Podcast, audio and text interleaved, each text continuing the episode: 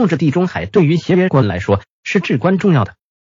苏伊士运河不仅是英国往返印度之最短航线的一部分，而且多亏有了它，才使得后来的对俄军事支援有了可行的渠道。在第一次世界大战中，很多国家都把地中海视为一块兵家必争的战略要地。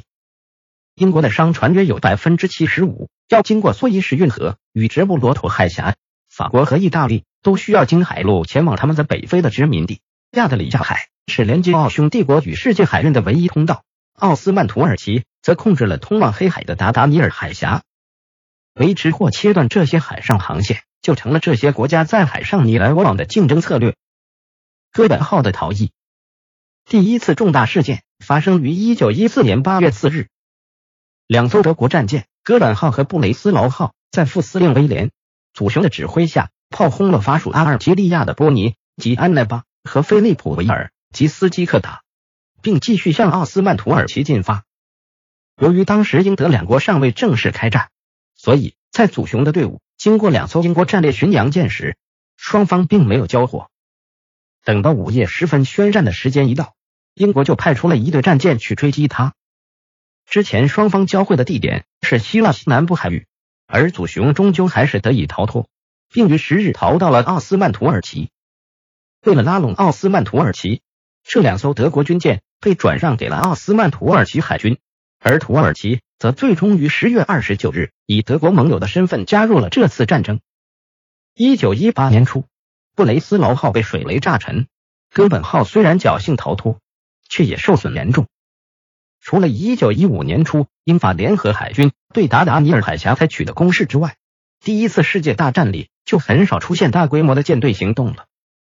英国海军固守北海。法伊海军则一直防着奥国海军的突围，不过奥国到战争结束也没有发动过这种行动，所以地中海上爆发的所谓海军对抗，多半是小型舰队之间的小打小闹罢了。潜艇袭击，一九一六年五至九月，英国成功的在达达尼尔海峡和马尔马拉海之间发动了潜艇战，并击沉了半数以上的土军商船及若干艘主要战舰。英国第十一号潜艇成绩特别突出，在三次行动中，共计击毁蒸汽机船二十七艘，小型航船五十八艘，巡洋舰三艘和海尔登、巴博罗斯号战舰。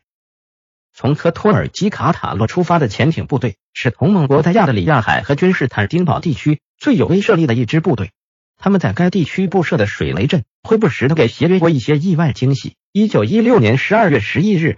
意大利战舰利基纳。玛格丽塔号就是在阿尔巴尼亚附近海域被鱼雷炸沉的，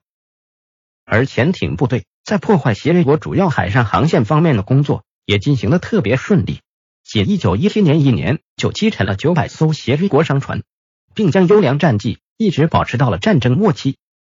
一九一六年初，在各国海军划定了专属的巡航区域之后，战况稍有改变。而始终保持流行的护航系统，则在一九一八年的春天为最后的海上战局定了胜负。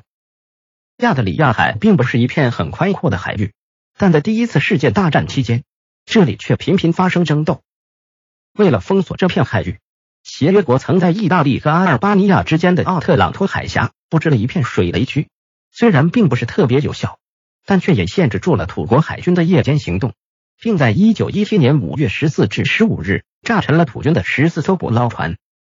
而意大利体型最小的一种战船则更为了不起。